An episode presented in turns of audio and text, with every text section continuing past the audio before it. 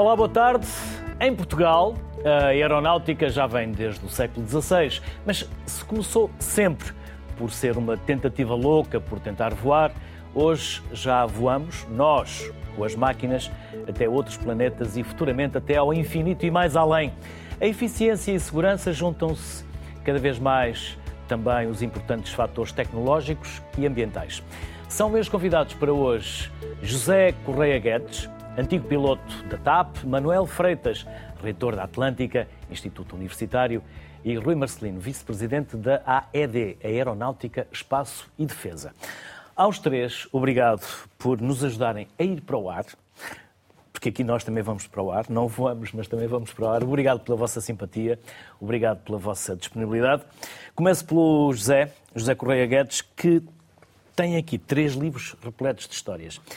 Eu não vou dizer por qual vai começar, mas uh, por onde quer começar? Não, eu faço, faço rapidamente uma, uma Temos breve... sequestros, temos pancadaria, temos uh, taças uh, dos campeões.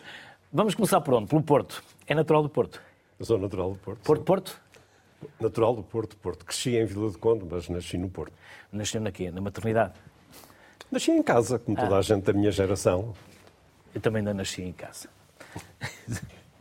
e depois? Esses livros... Mas depois, saiu do Porto, qual foi o seu percurso profissional? Fui para para Vila de Conde, meu pai era juiz, andava sempre com a casa às costas, mas acabamos em, em Vila de Conde. E estudei, como quase toda a gente da minha geração, estudei, estava a estudar Engenharia e, entretanto, fui mobilizado para a tropa. Já poucas pessoas se lembram, mas havia uma guerra colonial em três frentes. Esteve, Eu fui mandado para... Moçambique, Angola, Guiné? Fui para Angola. Angola. Tive dois anos em Angola e no regresso era suposto continuar a estudar, só que aconteceu uma coisa muito bizarra que mudou completamente a minha vida. Mas ainda não, não na aviação? Não, não, no Exército. No Exército. A TAP estava aflita para, para crescer, precisava de pilotos. A Força Aérea não dava saída a pilotos em número suficiente por causa da guerra. E então a TAP decidiu fazer cursos ab início nos Estados Unidos, numa das melhores escolas do mundo, penso que na altura a melhor escola de aviação do mundo. Fez um concurso a nível nacional. Eu candidatei-me, porque não sabia o que é que havia de fazer à minha vida. Nunca me tinha passado pela cabeça ser piloto de avião. E pronto, para encurtar a história, passaram-se vários meses em testes psicotécnicos, eh, médicos, por aí fora, e dei comigo a ser mandado para os Estados Unidos, onde fiz o, curso de piloto. Pronto, assim se mudou, de repente, a minha vida, por factos absolutamente acidentais. Tive muita sorte, porque tive uma, uma profissão fantástica.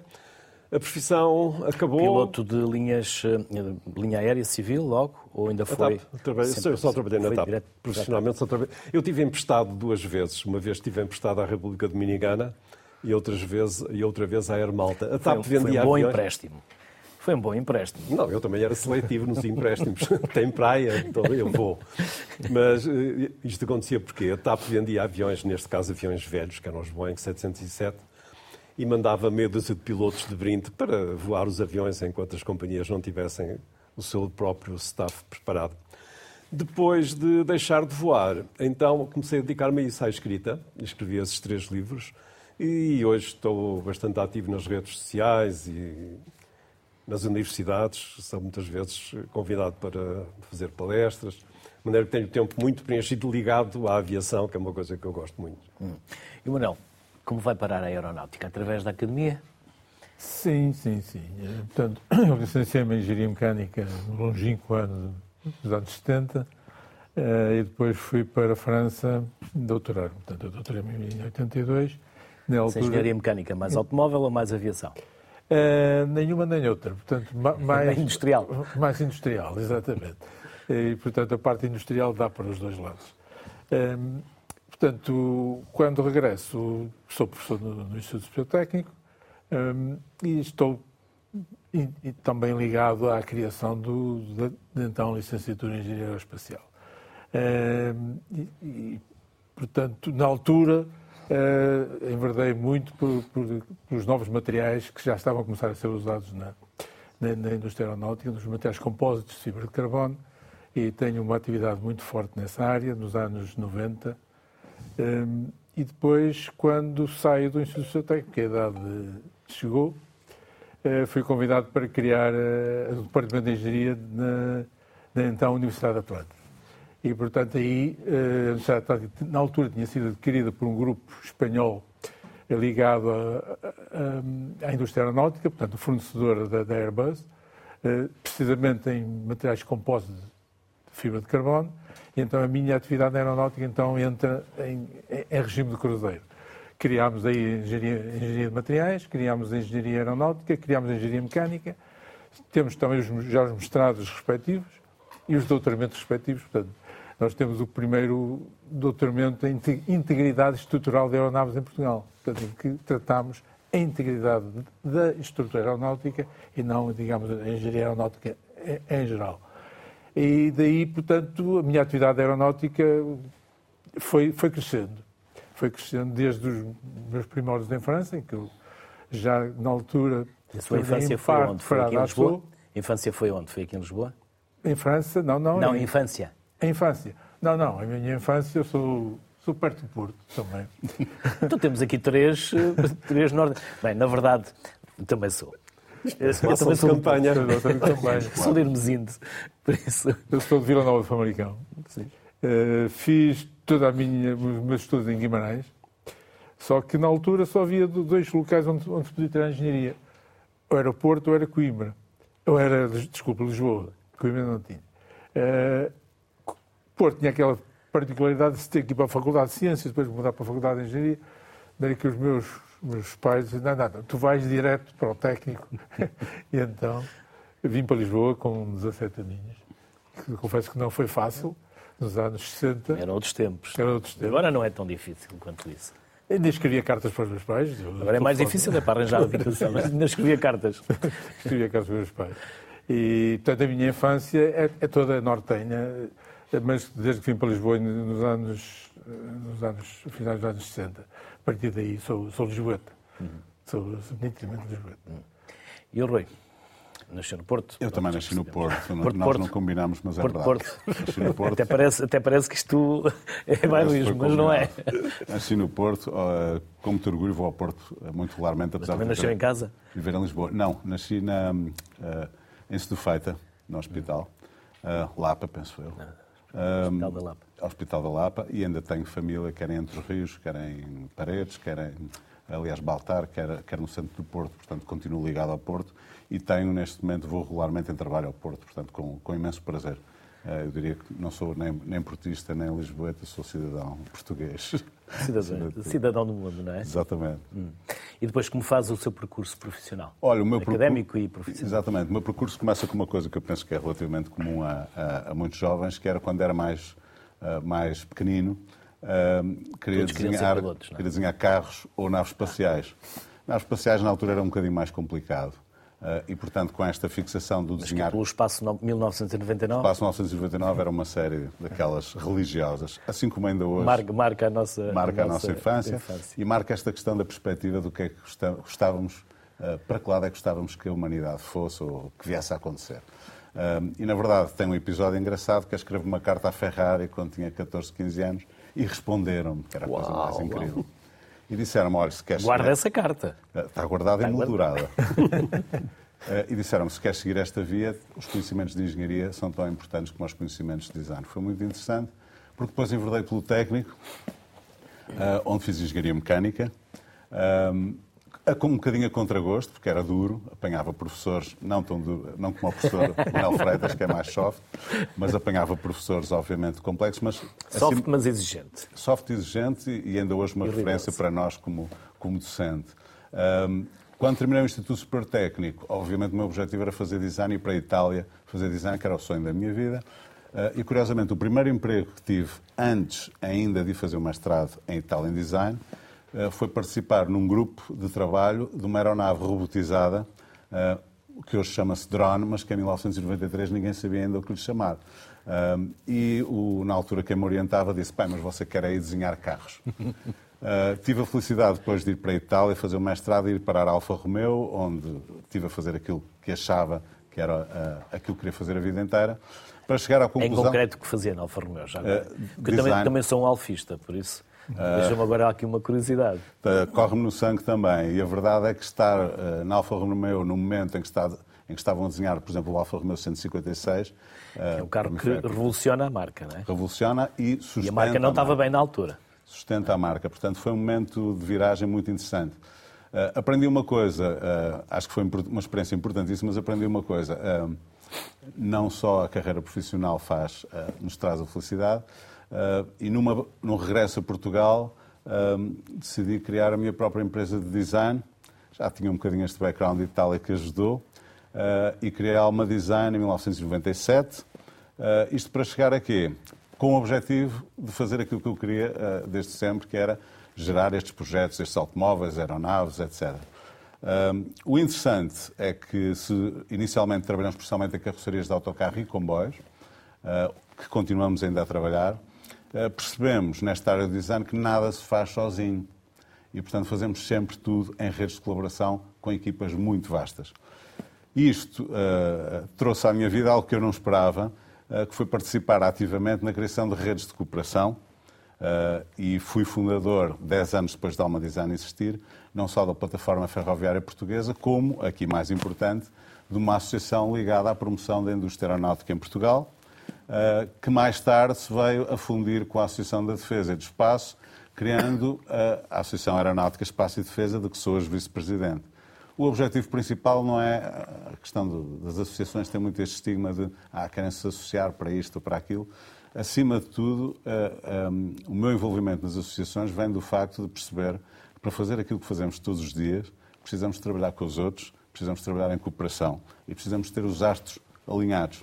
Uh, e desde aí, vou ser franco, 30% se calhar do meu tempo hoje, para além da veia académica, que são mais 30%, uh, os outros 30% são dedicados a desenvolver estas redes de cooperação, que são redes de pessoas e, e, pessoas, hoje acho que aquilo com que me dá mais prazer trabalhar é trabalhar com pessoas. José Correia Guedes, quantos anos de aviação? 37. 37. Eu, quando era miúdo, não queria ser piloto, mas toda a gente queria ser piloto. Eu não queria, o piloto... Fui... Sim, diga, diga. Ou melhor, eu não pensava ser... Mas eu era queria isso que ser queria piloto ser. de Fórmula 1. Cresci em Vila de Conde. Era Vila piloto, de Conde havia mas corridas. rasteirinho. Estou como o Rui. Eu, eu cresci com As corridas de Vila de Conde, em é? cima. E depois uh, uh, seguiu como piloto e histórias não lhe faltam. Como eu disse há pouco, não cheguei a mostrar, mas vou mostrar agora. Três livros e, e muita. Aliás, o, o, Mas só um é de histórias. Sim, mas o José ainda agora estava, estava no telemóvel, está sempre ligado. Perdão? Estava sempre, está- ainda agora estava no telemóvel, está sempre no ar, está sempre ligado. Eh, quase. Não, estava a, estava a tirar notas da conversa, do que estava a ouvir. Se quiser eh, ir seguir as suas notas, pode, pode, pode seguir, ou se quiser, podemos falar como vê a evolução, porque a evolução é brutal. Durante eh, a, sua, a sua vida, como viu esta evolução tecnológica da aviação, o posicionamento da indústria, os seus profissionais, a Eu, formação? eu orgulho-me de ter, ter vivido uma fase eh, particularmente enriquecedora da aviação e ter vivido a grande transição da, da aviação comercial. Eu comecei com aquilo a que chamamos a, a aviação analógica e fiz todo o percurso, até depois transitar para a, para a aviação digital, que é a fase em que, em que estamos agora. Durante este período, deram-se grandes evoluções, nomeadamente a nível de segurança. Eh, Vou transmitir aqui uma informação que nem, nem- nem toda a gente sabe, mas que é oficial. No ano passado, 2023, não morreu uma pessoa, uma única pessoa, em acidentes da aviação comercial a jato. Portanto, se nós pensarmos nas centenas de milhões de pessoas que viajaram, os milhões de voos realizados, isto dá-nos uma ideia do patamar de segurança que a aviação comercial eh, atingiu. Nem sempre foi assim. Quando eu comecei, ainda eh, havia muitos acidentes, essencialmente provocados por, por falha humana. Cerca de 80% dos acidentes eram provocados por erro humano, quer fosse do piloto, quer fosse do controlador, do mecânico, na maior parte dos casos do, do piloto. Hum, a informática e a automação vieram dar uma, uma grande ajuda a isto, aliviando o trabalho do piloto e minimizando a possibilidade de, de erro. A atual tecnologia, os sistemas fly-by-wire que a Airbus introduziu na, na aviação comercial, vieram tornar a aviação muito mais segura, muito mais fiável. Claro que podemos argumentar que se calhar o papel do piloto não é tão relevante como, como era, e eu tendo a pensar dessa forma também, mas nós não estamos nesta profissão para nos divertirmos, estamos nesta profissão para levar o avião do ponto A para o ponto B em segurança, e nesse aspecto melhorou-se exponencialmente, melhorou-se muito também no, no, ponto de vista de, do conforto, do, do, ruído e principalmente da economia. Os aviões são hoje muitíssimo mais económicos e se tivermos tempo para isso, com estes dois ilustres companheiros, poderemos falar um pouco sobre o que vai acontecer, ou que se prevê que venha a acontecer, com os combustíveis sustentáveis que, que agora se os quais agora se começa a falar e que alguma coisa vai ter que ser feita porque temos que descarbonizar o planeta. Aqui falamos do que os convidados acham que é importante falar. Por isso falaremos com certeza. Manuel, e o vosso papel enquanto formação? De resto, estávamos aqui a falar eh, da, do papel humano ou uh, da intervenção humana, que agora talvez já não seja como era antigamente, mas como têm vocês contribuído para a formação? Sim, dos quadros, de, dos profissionais, sim, que não nós... só ficam cá, como depois também vão para, para fora e, e vão enriquecer outras companhias. Sim, é? sim. Eh, esse é um facto que os nossos profissionais, eh, cada vez mais, eh, vão para o estrangeiro. Sobretudo aqueles que são, têm mais formação. Mas ainda ficam cá muitos porque, efetivamente, a indústria aeronáutica portuguesa está, está em grande crescimento e, felizmente, todos os nossos alunos mesmo antes de, de, acabar o curso, já estão, já estão praticamente empregados. Portanto, nós, em relação aos fatores humanos e aos problemas de, de, de segurança da, da, aeronáutica, portanto, nós, nós temos a nossa licenciatura em Engenharia Aeronáutica e nós temos o nosso mestrado em Engenharia e Gestão de Manutenção Aeronáutica. Já agora, quais são as médias para ter acesso a Portanto, nas unidades privadas, nas, nas, universidades privadas não, não, não temos essa, é, é esse Sim. problema, porque o aluno propõe-se e, portanto... Eh, Mas são sempre das, mais, das sim, notas sim, mais elevadas, não é? Eh, temos tudo, temos misto, porque nós, nós também temos, como, como universidade privada, sobretudo inserida no, no, no Conselho de Oeiras, portanto, com, com Cascais e Sintra, ao lado onde o potencial tecnológico evidenciado pelo AIDA Cluster é, é, enorme. Nós temos também muitos alunos em pós-laboral, sobretudo, sobretudo na área do mestrado, porque uh, os nossos alunos que frequentam o mestrado estão, vão trabalhar no, na, nova, na nova legislação que existe agora da, na parte de, de manutenção, que é todas as companhias têm que ter um, um chamado CAMO, portanto, Companhia Airworthiness Maintenance Organization. E, portanto, nós temos muitos alunos, que, nós temos essa formação no nosso mestrado, que é basicamente a organização, da, a organização e gestão da manutenção, e, e, e, os nossos alunos estão, estão muito aí para aí.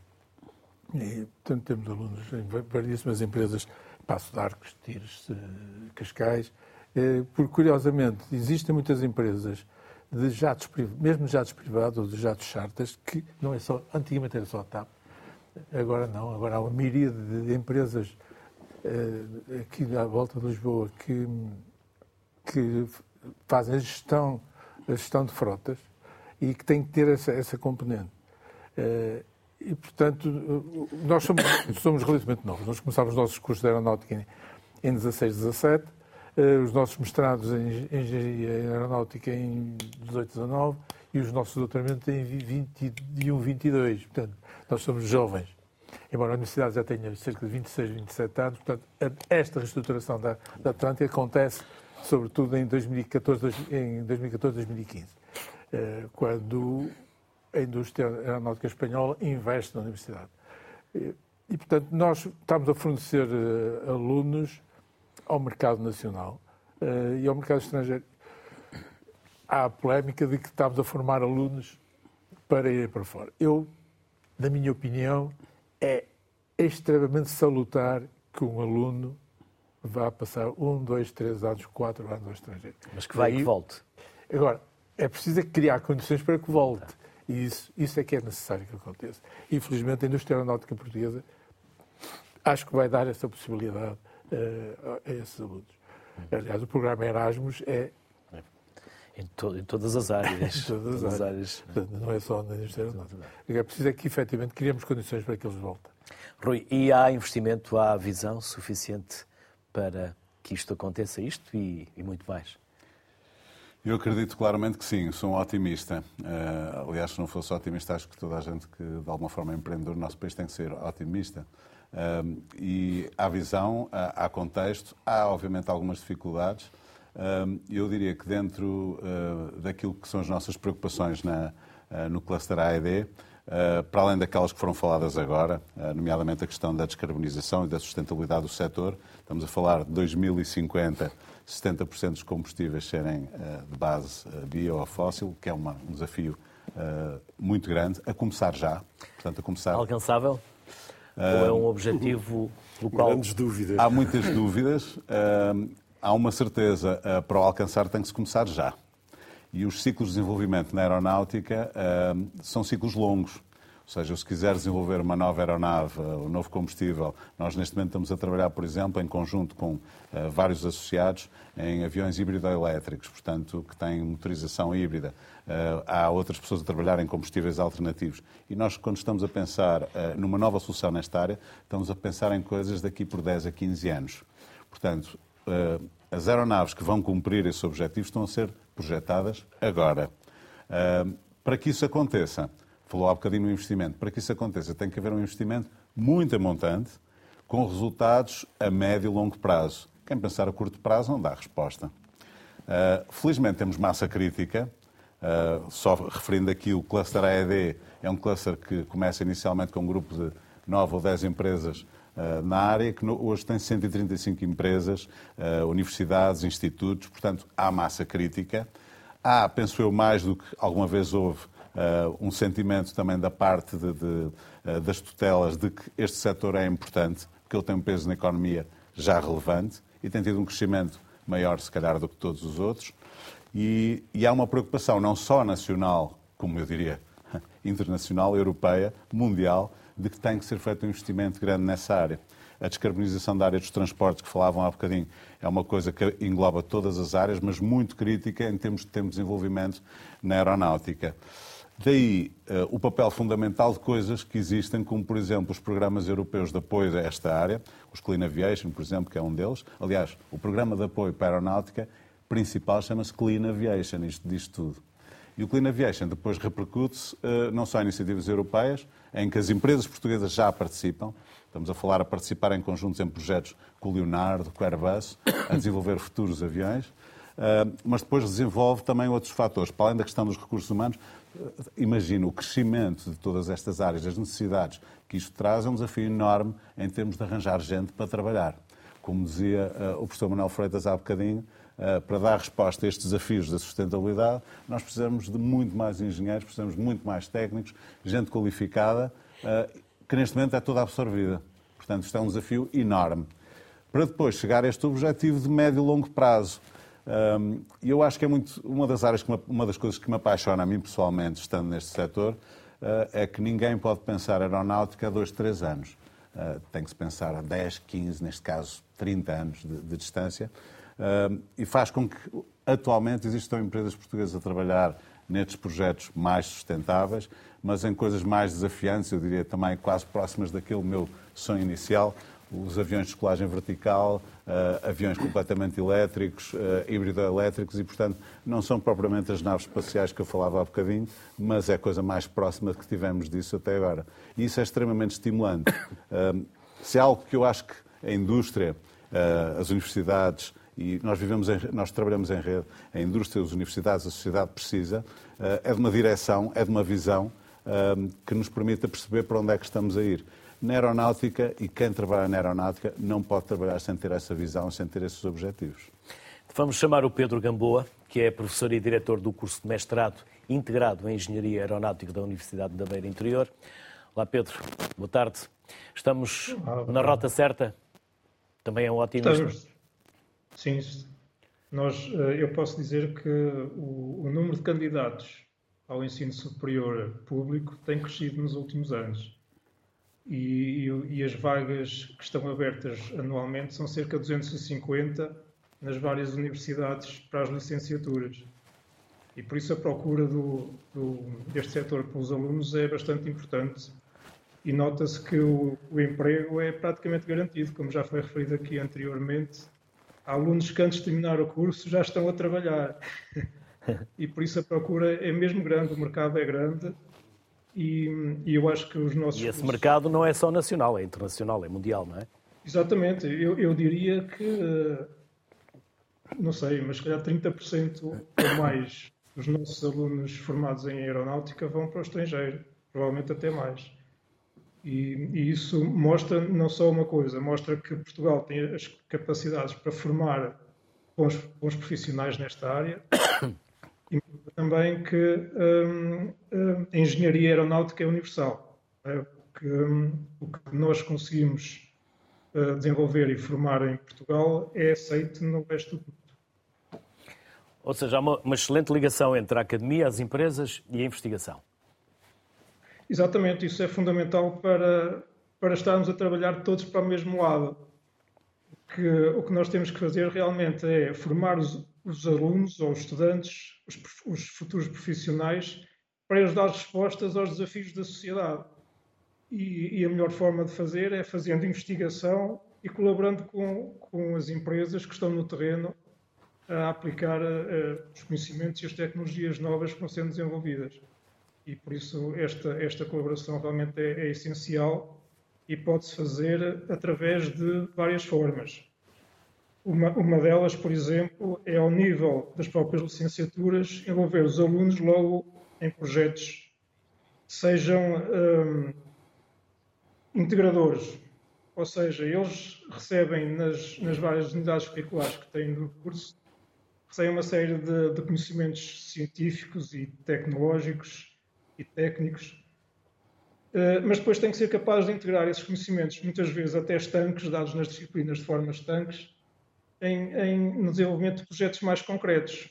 E nós devemos fazer, ao nível das universidades, fazer essa integração, mesmo ao nível da, do desenvolvimento de projetos curriculares e até possibilitar a participação desses alunos em projetos extracurriculares.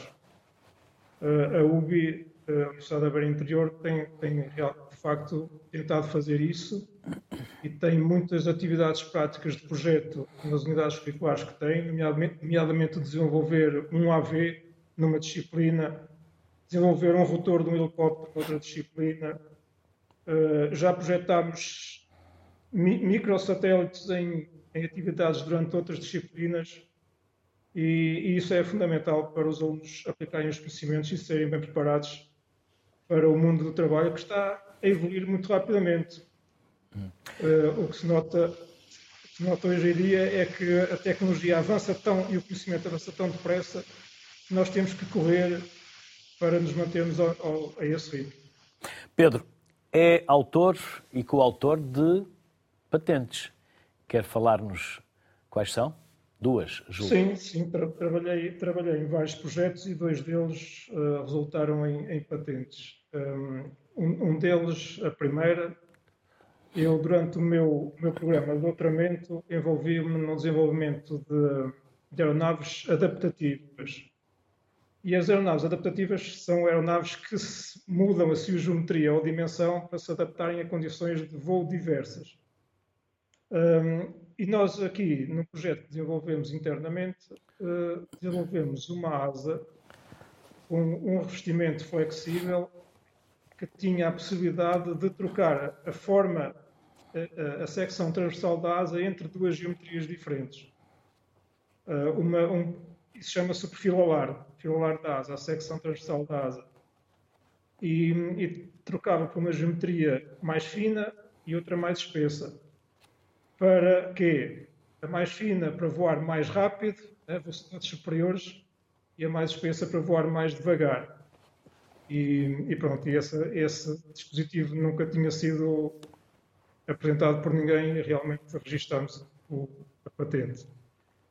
Outra patente foi no âmbito das aeronaves mais leves que o ar, neste caso em particular um dirigível, que não era propriamente aeronave, mas era aeronave aplicada num sistema de operação para fazer logística urbana, no sentido de substituir eventualmente as pequenas carrinhas de transporte por dirigíveis que pudessem evitar o tráfego de superfície e aproveitar o, o espaço aéreo que é bastante mais amplo. Pedro, muito obrigado pelo contributo. Obrigado por ter ido para o ar connosco durante estes minutos. Bem-haja e até uma próxima. Muito obrigado, eu. E as maiores felicidades. José Correia Guedes, independentemente das, das histórias, até porque há pouco falámos sobre isso, um dia teremos aviões sem pilotos no cockpit. Caminhamos por isso, sim. Aliás, se alguém fez uh, nos últimos tempos uma viagem no cockpit, percebe que a intervenção do piloto já é muito diminuta. Eu costumo dizer que ninguém mais do que o piloto quer pôr o avião no ar e depois em terra. Mas um dia ele não estará lá. Isso vai acontecer, isso tem a ver com a, com a tecnologia, obviamente. Uh, perseguindo a segurança absoluta que não existe, né? isso é, um, é, uma utopia, mas nós sabemos que a tecnologia, aliás, como, como, o exemplo que eu dei há pouco, nos ajuda a ir muito perto de, desse objetivo. Porquê? Eliminando o fator humano, que é quem causa os erros, somos nós. Eu posso dar, eu posso dar um pequeno exemplo, só para ilustrar, para as pessoas perceberem melhor o que eu quero dizer. Na aviação, é o que eu chamava analógica, quando o avião tinha uma avaria, os aviões são máquinas, avariam, não é? Nós tínhamos que conhecer suficientemente bem o avião para fazer o diagnóstico da avaria e depois aplicarmos o checklist respectivo. Por vezes enganávamos. Há casos documentados de pilotos que tiveram fogo no motor do lado direito, no número 2, precipitaram-se e cortaram um motor bom, o número 1. Um. Portanto, só para, para, dar, para dar exemplos das coisas que aconteciam por erro de, de, diagnóstico. Hoje em dia as coisas já não funcionam assim. Nomeadamente nos, aer, nos aviões Airbus, existe um computador central, que é o ECAM, que monitora todos os sistemas e que, em caso de falha, nos diz uh, falhou o sistema A, B ou C e logo a seguir nos dá o checklist respectivo. Portanto, isso reduz eh, altamente a capacidade de erro. Portanto, contribui muito para, para tornar os aviões mais seguros. Agora, se os aviões serão mais seguros sem o humano lá dentro, eu isso acho que não. Na verdade, eles já são extremamente seguros, como porque disse há, Porque há uma coisa, eu não sei, eu não sei o que é que a inteligência artificial nos vai trazer, mas não sei se vai trazer bom senso, se é possível equipar uma máquina com bom senso e o bom senso humano em determinadas uh, circunstâncias, eu penso que continuará a ser decisivo. Nem que seja à distância. Como? Nem que seja à distância, nem que seja desde a torre. Não, não tem que estar no cockpit, não é? Essa tecnologia, se nós pensarmos que em 1969 foi mandada uma nave à, à Lua, comandada comando remoto, e nós hoje vemos aí os drones a serem comandados a milhares de quilómetros de distância, essa, essa tecnologia existe há, há muito tempo. Depois também há problemas psicológicos, de ordem psicológica associada. Quem é que vai voar para 40 mil pés num avião sem piloto? Eu aqui há tempos estive uma, fui fazer uma palestra ao técnico aos alunos da Engenharia Aeroespacial, justamente sobre o single pilot, o próximo passo, que será ter só um piloto no cockpit. E depois o zero pilot. E perguntei à plateia o que é que eles achavam. Se entrariam, se seriam capazes de entrar num avião sem piloto. Os mais velhos, nem morto. Os mais novos. Já não estão sim, nem aí. Na boa. Porquê? Porque eles nasceram com o computador, confiam na máquina. Portanto, eu, eu, eu penso que isso que é, que, é, que é, possível. Depois há outro fator que é absolutamente indiscutível também, que é o preço. Se as viagens baixarem, as pessoas vão, vão voar. As pessoas hoje voam low cost, sabem que não vão ter conforto nenhum, mas o que querem é ir do ponto A para o ponto B o mais barato possível. Aqui há tempos foi feita uma sondagem, eu peço desculpa que já estou a abusar do tempo. Uma companhia chinesa pediu à Boeing se lhe desenhavam uma, as cadeiras para os passageiros viajarem em pé. Voos de curta duração para aumentar a capacidade, aumentar a capacidade. do avião. Fizeram uma sondagem ao mercado e a esmagadora maioria disse que sim, senhora, se, se os preços forem mais baratos.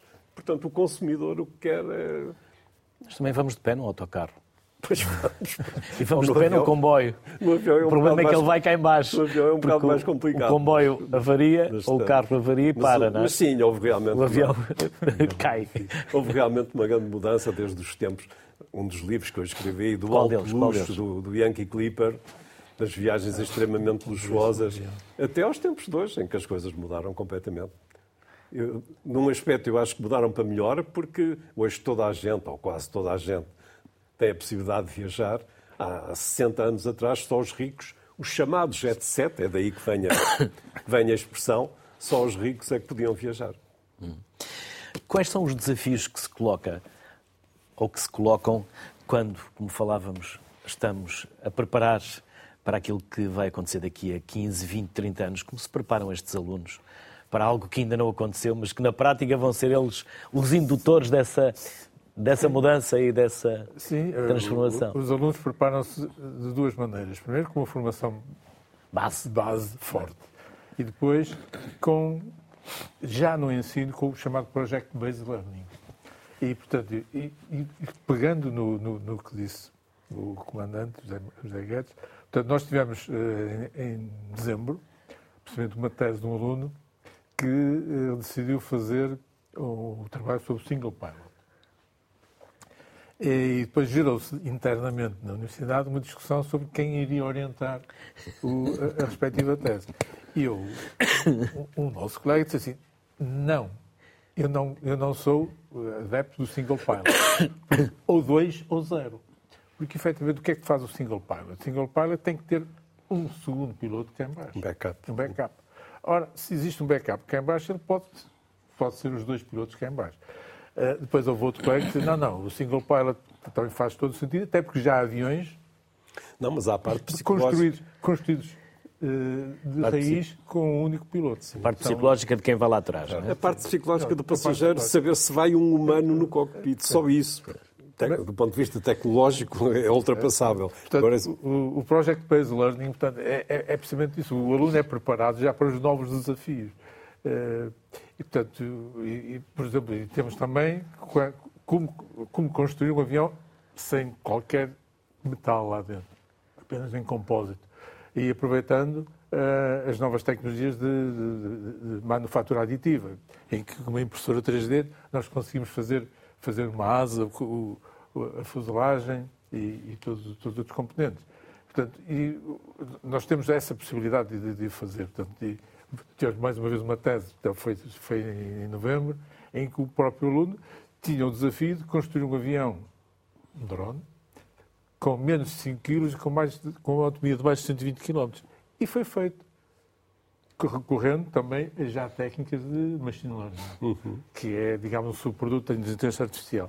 Portanto, o, o aluno é preparado com a formação de base, que é essencial no primeiro e segundo ano, mas depois, no terceiro ano, já tem os desafios de construir, de projetar, de inovar. Uh, isso é, é, conseguido com as disciplinas do terceiro ano. E depois, mais ainda, nos, mestrados de, Engenharia Aeronáutica, em que disciplinas como fatores humanos, disciplinas como técnicas de investigação de acidentes ou estabilidade e controle de aeronaves, essas existem, em que o aluno já tem desafios maiores. Uh, depois, doutoramentos, esse é, é outro desafio. É outro desafio. Aí é que então é, é mesmo Project Based Learning. É, é, é, essencial. Portanto, e, e também, já, já, agora, só mais um pormenor. Sobre a introdução de novas tecnologias. Eu comecei a trabalhar em materiais compósitos eh, de fibra de carbono no início dos anos 90, através de projetos europeus, que já, na altura eh, não era o Clean Sky, mas era, era, era similar. E, eh, na altura, portanto, era um consórcio, entrava a Alemanha, a Dinamarca, a França, etc. E, e já na altura me diziam já é possível construir um avião comercial com mais de 50%, 60% de materiais compósitos laminados. Mas ainda não, não, não, existe essa certificação. Foi preciso 20 anos para que, para que o primeiro avião uh, comercial, que foi o, 78, o Boeing 787, que, é que seguiu a 350, que, que, que mais de 50% da, da, da sua estrutura é materiais compósitos laminados. Portanto, a introdução de novas tecnologias é forçosamente lenta na aeronáutica. Porquê? Porque voam lá em cima, não é? Claro. No, no, no automóvel era fácil se, se, se, se alguma coisa correr mal. Para, para, bate, no avião, menos, no, no avião. Uma coisa. Portanto, a certificação em aeronáutica é, é extremamente forte. Cada peça que é construída da parte estrutural tem um historial desde a matéria-prima até o produto final, que é guardado durante 20 anos no, no ficheiro, antigamente em papel, agora digital. agora digital. Porque se houver um problema daqui a 15, 20 anos naquela peça, sabe-se se foi defeito de fabrico, se foi defeito de fabrico, ou se foi erro, ou erro qualquer. Uhum. Portanto, eh, é das indústrias mais sofisticadas eh, e que deu origem depois à parte do espaço, como é evidente. Apesar disso, continuamos a ter erros como estes da, da Boeing. Sim, sim, sim, sim. Do, sim mas isso, isso aí, a, a, a, minha opinião é quando, peço desculpa se vou ofender alguém da parte da gestão, mas é quando a gestão financeira ah, se imiscui claro. na parte da gestão a cortar, E começa a cortar, começa a cortar na manutenção. É, na manutenção e no fabrico e cortar etapas de fabrico. É preciso ter muito cuidado. Uh, a engenharia tem que ter tem, tem, tem que ter gestão, como é evidente. Tem. Aliás, o nosso mestrado é engenharia e gestão de manutenção aeronáutica, mas a tecnologia tem que estar lá. Uhum. Tem que estar lá, caso contrário, há erros desses que, que são imperdoáveis. Rui, é verdade que parte da, da, da, inovação também vem pela investigação militar e pela aplicação militar, eh, mais ainda pelos tempos que estamos a viver e a necessidade cada vez mais de apostarmos também na defesa e como se juntam e como se interligam. É interessante. É, a questão é, é, de facto interessante. É, é, interessante e ao mesmo tempo é, é eu diria, é, abre, abre espaço a muita discussão. Um, e há algum tabu relativamente também a isso, diria eu. Um, eu diria que há décadas, ou há dezenas de anos, que uh, muita da tecnologia que utilizamos uh, nos produtos do dia a dia são produtos muitas vezes que foram investigados, um, vá lá, em simultâneo, aquilo que a gente chama as tecnologias dual use, que são simultaneamente utilizadas uh, às vezes para a área da defesa e depois para a área civil. Uh, estamos a falar de coisas que vão desde uh, a aparelhagem que temos em casa para ouvir música espetacularmente, que são sistemas de áudio muitas vezes envolvidos na parte militar. Até à internet. Até à internet. Portanto, eu diria que dizer que, ah, mas isto vem da área militar, não, é assim, a investigação é feita em simultâneo e, de facto, aprende-se e há aquilo que nós chamamos fertilização cruzada, que é a inovação acontece justamente quando se trazem coisas de um setor para o outro. Portanto, é óbvio que há vantagens para os dois lados, é óbvio. E por muito, por muito duro que se diga, as guerras também potenciam esse desenvolvimento. Também potenciam, aliás, sabe-se, não é? Potenciam. Claro. Hoje andamos de avião a jato, porque no final da Segunda Guerra Mundial desenvolveram sistemas de propulsão a jato. Para o bem ou para o mal, depois é preciso é que se utilize para o bem, que é o que todos queremos, mas na verdade hum, a indústria da defesa começa por ser justamente aquilo que estamos a dizer. E energia nuclear e tantas outras. Podíamos ficar aqui um programa. Eh, Aliás, até acabei por ter uma ideia para um destes dias fazermos, fazermos um programa só sobre isso. Eu acho que dá pano para mangas, definitivamente. Para vários. E vou ser franco, eh, eu sou hum, muito apologista, aliás, a minha empresa em particular, que faz parte da Associação, trabalha no desenvolvimento de novos produtos, eu sou apologista de que a inovação acontece quando se juntam coisas diferentes de áreas diferentes. Um, e aqui estávamos a falar da questão da inovação, por exemplo, a nível dos sistemas voadores, da questão do single pilot, do no pilot, até fala-se no optional pilot, que é o sistema poder prever ou não. Uh, e há aqui uma, uma coisa muito importante que, que foi falada aqui também pelos nossos colegas, que foi a questão da regulamentação. Muitas vezes a engenharia e a tecnologia permitem já dar os passos, mas depois há uma coisa chamada public acceptance, ou seja, a aceitação pública uh, e a própria regulamentação que inibe o avanço de determinada tecnologia. Uh, eu há bocadinho referi o tema da. Uh, porque é um tema que me é particularmente querido dos, das aeronaves de colagem vertical. hoje, as aeronaves que consideram, em muitos casos, considera-se a existência de um piloto para a que Eagle, a vá tranquila. A Eagle descolava verticalmente, não é? Exatamente. No espaço de 1999. Lembra-se disso. Eu desenhava, passava as aulas a desenhar a Eagle. Pronto. Os meus primeiros desenhos são de Eagles também, portanto, depois trocamos, trocamos uns, uns selos. Uh, e a verdade é que as Eagles da vida, uh, as futuras, não é? Uh, terão um piloto lá e terão com certeza um piloto em muitos casos, até pela questão da pessoa se sentir segura e tudo aquilo que não está previsto e que o sistema pode eventualmente não prever. Portanto, há aqui um acompanhamento entre a aceitação pública, a tecnologia, o que é que a tecnologia permite fazer, e ao mesmo tempo a regulamentação que permite que essa tecnologia se desenvolva. Uh, dizer, e, e, aproveitar aqui este momento também para lhe dizer, uh, que é muito interessante que esta área, não é a única de, todo, mas esta área das futuras aeronaves uh, de descolagem vertical, volta a trazer este tema da integração que falou, por exemplo, com a área da defesa, que é estas aeronaves, estas futuras, chama-se hoje isto Advanced Air Mobility, uh, têm que se integrar com o, restante, com o restante sistema de mobilidade. Portanto, quando falamos em combustíveis, quando falamos em sistemas de energia alternativa, não podemos isolá-lo ao ecossistema do avião. Temos que pensar o que é que vai acontecer quando chega à Terra, quando chega ao aeroporto, com que outros sistemas de transporte é que ele se vai articular. Uh, e, portanto, todo o ecossistema, o próprio planeamento urbano, vai estar dependente. Penso hoje no espaço que ocupa o aeroporto uh, e penso no que é que é o espaço de eu poder aterrar, por exemplo, uma aeronave que é um pouco um helicóptero, mas muito mais sustentável, uh, num sítio que tem a dimensão de um parque de estacionamento de um centro comercial. Isto muda tudo. Isto casa com uma coisa que dissemos aqui há bocado, aliás, este programa chama-se Sociedade Civil. Uh, é que não há, no meu entender, também desenvolvimento, no entender também do cluster, se não houver uma, uh, um diálogo permanente entre, e, e, a nível europeu nem sempre é fácil, um, os americanos funcionam melhor nisso, entre instituições de investigação, indústria e o que é que a sociedade civil realmente quer. Porque estamos a investigar algo que as pessoas não aspiram a ter, também é um desperdício de tempo. Dizer também, mas nós temos em Portugal casos muito interessantes de investigação, uh, que provavelmente muitos portugueses não conhecem, daquilo que falou há bocadinho de migração, uh, investigação de cockpits de em cockpits de aviões com Airbus, por exemplo, que depois derivam em soluções de cockpits para outros tipos de aeronaves uh, com outras utilizações. Temos, falamos há bocadinho, temos empresas portuguesas a desenvolverem drones que são exportados para o mundo inteiro, nomeadamente para as agências de vigilância europeias. Temos empresas portuguesas a fazer e a participar ativamente nos interiores dos aviões da TAP, e de outras companhias aéreas. Portanto, quando estamos ali sentados, aquilo é desenvolvido, em muitos casos, temos indústria nacional, temos indústria portuguesa a trabalhar, por exemplo, no interior do primeiro avião elétrico, completamente elétrico do mundo.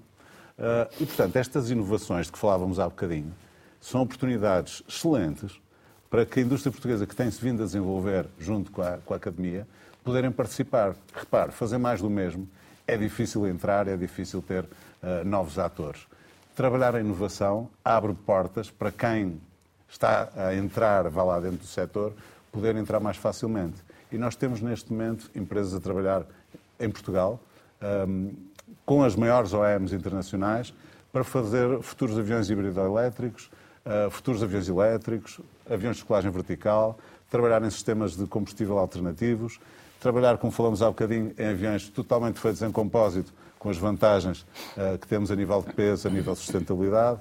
E, portanto, quando se pensa, bom, mas isto é uma coisa em que Portugal vai entrar, não. Portugal já entrou. Uh, já entrou, já está a pensar há 20, 30 anos. Uh, e para, todos estes, para todas estas pessoas que estão neste momento a formar-se, isto é uma área incrível, com colocação neste momento em termos de, de emprego imediata.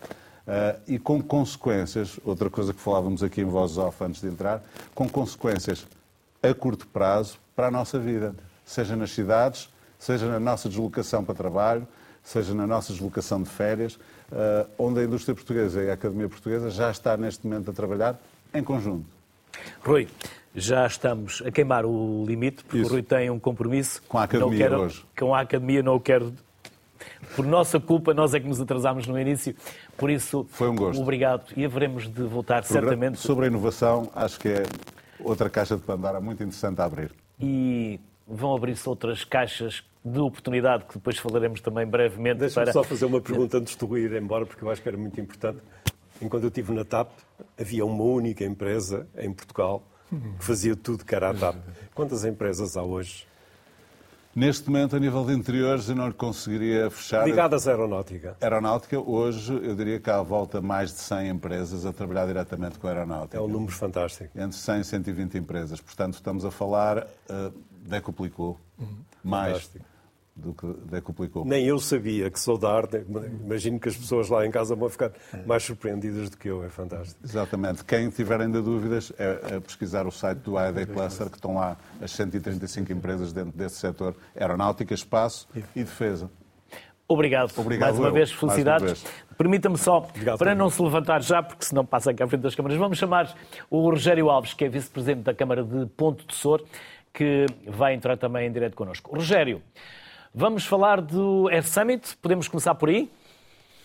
Podemos, claro. Bom dia o que aconteceu o ano passado e o que vai acontecer agora no próximo. Muito bem.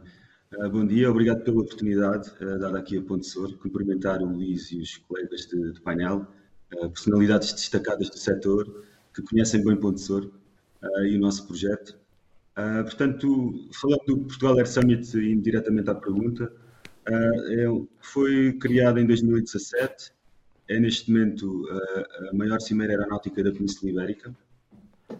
Trata-se de um, de, um, de um evento que Inicialmente foi, foi criado para ser o nosso instrumento promocional do cluster Condensor, uh, eh, que se queria afirmar uh, a nível nacional e internacional, mas que depois uh, ganha uma escala e um, uma dimensão internacional e hoje é sem dúvida a Cimeira Aeronáutica por Excelência do país e é a Cimeira que reúne, no fundo, a indústria a falar sobre os temas do setor. ele divide-se em três grandes, três grandes ações, digamos assim, Uh, temos a parte empresarial expositiva, em que damos oportunidade uh, às empresas de mostrarem aquilo que estão a fazer uh, e de realizarem os seus negócios, inclusivamente.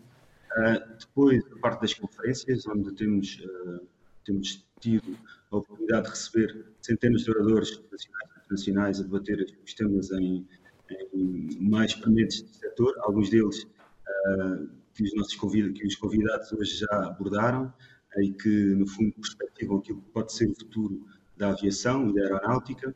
Uh, e depois temos a parte lúdica, em que temos demonstrações aéreas, com os airshows, corridas de, de, aeronaves, enfim, que é a parte que atrai mais o público em geral. Um, este evento, uh, no fundo, uh, tem, tem, dado a professora uma oportunidade tremenda de mostrar o seu potencial, tem sido destapar do véu do potencial do nosso aeródromo municipal, por exemplo, que hoje já conta com um cluster com 14 empresas instaladas, mais de 400 postos de trabalho a trabalhar na área aeronáutica espacial. É daqui que saem os drones que o, que o José Marcelino falava há pouco, que vigiam a, a, costa marítima europeia. Portanto, a empresa Takeover é sediada em Ponte e fornece drones para o mundo inteiro. Quando falamos de drones, são aeronaves de grande dimensão, não são aqueles drones pequeninos que estão no nosso imaginário. Estamos a falar de drones com mais de 5 metros de envergadura de asa e que saem de professor para o mundo, por exemplo. Rogério, também... sim. Rogério, só quem não foi a Ponte é que não percebe a dimensão.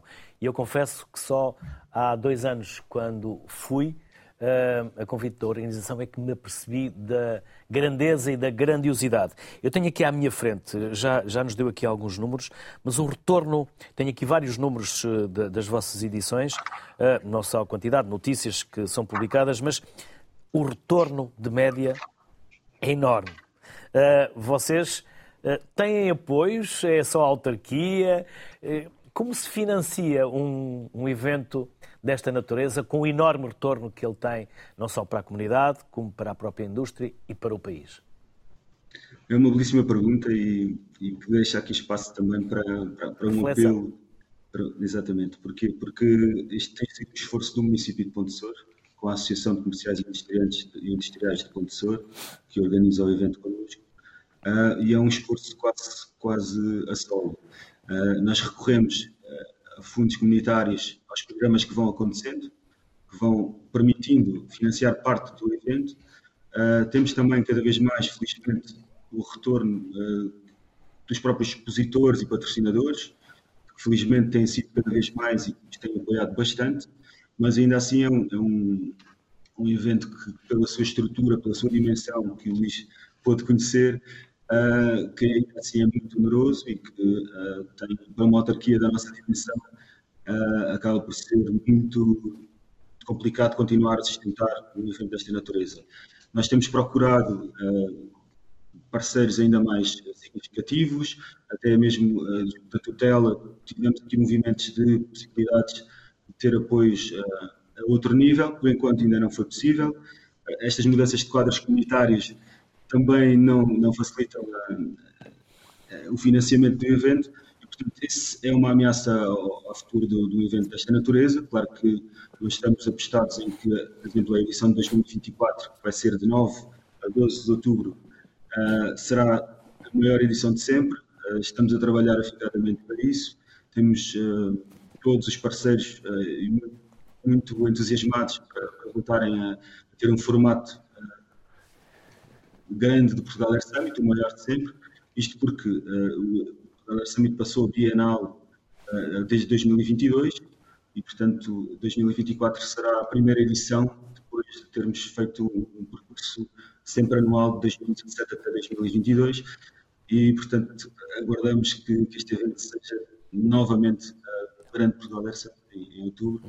Mas lá está, esta é uma das ameaças, claro. exatamente, a capacidade de financiamento da empresa numa cidade do interior do país, precisa de, esta via também, cada vez mais uh, lutar contra, contra aquilo que, que são os nossos, as nossas ameaças, a desertificação, o envelhecimento da população, enfim. A aeronáutica vem-nos dar, no fundo, uh, a possibilidade de nos destacarmos e virarmos essa página e, e tem estado a acontecer com, com grande sucesso. Rogério, um enorme obrigado e muitos parabéns a si e a todos os que têm dado tanto por, eh, por este evento, pelo Air Summit. Obrigado, Rogério. Até uma próxima. Obrigado, um abraço. Obrigado. Obrigado, obrigado. Manuel Freitas, quem é que vos procura mais para a formação, homens ou mulheres? É, é misto. Atualmente, misto? atualmente, já não é só uma profissão. Não, a, a, engenharia já não é um, um, Para homens. Já não é só para homens. É, eu conto muitas vezes que durante os meus primeiros cinco anos de, de curso, nos anos 60 e início 70, não tive uma única colega uh, mulher. mulher. Era só homens? Era só homens. Atualmente é mais de 50% de, de, de, de alunas, porque é... Aliás, está em quase todos os cursos. Em, quase, em todos os cursos. quase todos os cursos. Já antigamente é havia, as meninas vão para letras e os, os homens vão para ciências. Não, já acabou há muito tempo. E Agora, muitos alunos estrangeiros? Sim, sim, sim. Nós temos acordos com, com, com Espanha, com Itália, com, com França, e temos turmas inteiras de, de alunos, por exemplo, França. Nós damos um, semestre de engenharia de materiais, do mestrado em engenharia de materiais, a alunos franceses. Uh, em inglês, não é em francês. José Correia Guedes, pancadaria, como comecei por falar, mas ainda não, não contou a história. Uma taça, até porque julgo que era do clube do seu coração. Quer contar-nos algumas histórias? Temos uh, três minutos. Então, antes disso, para dizer também que a invasão, e ainda bem que aconteceu, também chegou aos aviões. Também temos mulheres nos aviões. E bem. E eu orgulho-me de ter participado. E alguns casos, mãe e filha. Nesse processo. Sim, sim. sim casos mãe e filha. Então, então, e com excelentes resultados. Temos mulheres na TAP, excelentíssimas profissionais. A pergunta era? Sobre histórias, porque já teve pancadaria no avião, já fugiu, entre aspas, eh, já ergueu uma taça. Dê só três histórias para onde pode.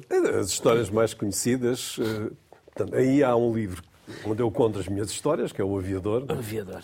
Corridas com a minha vida. Há outro, é esse aí. Há outro que é uma biografia do Carlos Black. Que é um... Já agora, quem era o Carlos Black? Carlos Black é um dos grandes pioneiros da aviação portuguesa. É o primeiro piloto civil português. Ele tem eh, a primeira licença de piloto privado em Portugal e faz, o que não é coisa pouca, a ligação Lisboa-Goa, sozinho, em 1934. E depois, e depois ainda há um outro, deixe-me só falar sobre um minuto sobre o outro. O Yankee Clipper é uma história que pouca gente conhece. Durante a guerra, a Segunda Guerra Mundial, havia uma única ligação direta entre a América do Norte e a Europa, que era esse voo da Pan Am, eh, Nova York, Horta, onde abastecia, e Lisboa. E num dos voos, numa das viagens, houve um acidente, um grave acidente no Tejo, que dá origem a, a esse livro. No outro livro, No Aviador, eu conto as minhas histórias. Eh, eu costumo dizer que nos anos todos que andei nos aviões, a única coisa que não me aconteceu, graças a Deus, foi não ter estragado nenhum avião, porque de resto acho que me aconteceu tudo um Já lhe estragaram o interior ou não? Como? Já andaram à pancadaria dentro do avião? Andaram, andaram, sim, mas isso. Não... Isso foi aonde? Essa, essa história é diabólica, porque aconteceu há um tumulto eh, menos de 15 dias depois do 11 de setembro em Nova Iorque, num voo em que ainda toda a gente estava assustada com medo de voar, incluindo nós. Houve um tumulto muito sério, uma cena de pancadaria muito grande no avião. Holandeses. Tive que de emergência. Holandeses. É, holandeses. Tive que aterrar de emergência em Fortaleza, no Brasil. E depois dá-se um caso muito curioso que levou à libertação do avião, mas que eu acho que não posso contar envolve uma linguagem própria. Sim. Mas foi com conivência de ambas as partes para poder e resto, outra história. E a outra? É o Sketro, Portanto, o sequestro de que o meu avião foi alvo em 1980. O avião teve sob sequestro durante seis horas. Por quem? E por um jovem. Pelo Piratinha. Um Piratinha. acabou. Como Aliás, a Rádio Observador tem, tem o podcast. Tem Apesar de todas as ameaças, acabou como só podia acabar em Portugal. Acabamos amigos e alerta para encostar a história, encurtar a história. No ano passado o Piratinha fez 60 anos e convidou-me para a festa. Portanto, só em Portugal é que estas coisas podem ter acabado desta forma. Noutros países teria havido sangue, mas aqui não. E depois há uma taça. E a taça? Eu já a taça... puxei a taça quatro vezes, mas ainda não falou nela. A taça... Não, podem pensar que eu estou a fazer campanha por alguém. Não, não, não, não, não, não, não é isso. Sou eu que estou aqui. Aqui está a foto. Não, foi muito curioso porque na altura convidaram, o meu chefe de frota convidou-me, porque ele sabia que eu sou do Porto, Porto Cidade e Porto Clube. Se não sabiam, ficam a saber que eu sou adepto de Futebol Clube do Porto. E o meu chefe de frota, eu, na altura era comandante da Airbus A340, o maior avião que a TAP tinha na altura, e hoje também, que havia um furtamento. O Futebol do Porto tinha furtado esse avião durante quatro dias para levar a equipa à Alemanha a jogar a final da taça. E se eu queria fazer esse voo, se era o comandante desse voo, eu disse claro que sim, com todo o prazer, claro, ainda por cima, o Futebol do Porto. E então pediram uma, uma operação de charme, porque o, o Sr. Pinto da Costa tinha-se zangado com a TAP, provavelmente com muito boas razões, e tinha deixado de comprar viagens à TAP, tinha comprado esta que custou uma fábula, ter um avião daqueles ao serviço de Futebol Clube do Porto, então pediram uma operação de charme. Eu fiz essa operação de charme e logo à saída do Porto, onde o avião encheu, com adeptos e equipa e dirigentes, logo a seguir à descolagem disse, aqui falou o discurso habitual, aqui fala o comandante e neste caso o sócio número 13 mil e não sei quantos do Futebol Clube do Porto. Foi um broá dentro Foi um broá, foi uma festa. Claro que omiti um pequeno detalhe, quase insignificante é que não pagava cotas há 30 anos. Mas tudo lhe foi perdoado nessa altura. Tudo foi perdoado e o Sr. Pinto da Quarta, depois no regresso, que vinha tão feliz com a conquista da taça, foi ao cockpit Dê cá o seu cartão. E eu cheio de vergonha, porque perdoa, as cotas em atraso. Dei-lhe o cartão e passado um mês ou dois tinha um cartão novo em casa. E manteve o número. E manteve o número de sócio. Creio, que não houve não, uma, atualização. uma atualização. José Correia Guedes, Manuel Freitas, foi um enorme gosto receber-vos aqui. Quem sabe se não nos voltamos eh, a encontrar, se tiverem essa amabilidade para seguirmos um esta conversa, para continuarmos o nosso voo. Obrigado, bem-ajam pelas histórias que connosco partilharam, Obrigado. pelos conhecimentos e saberes que também fizeram essa, esse favor de nos eh, contar. Bem-ajam e as Muito felicidades. Obrigado. Falámos de aeronáutica hoje e voltaremos a falar sobre ela um destes dias. Até amanhã. Saúde.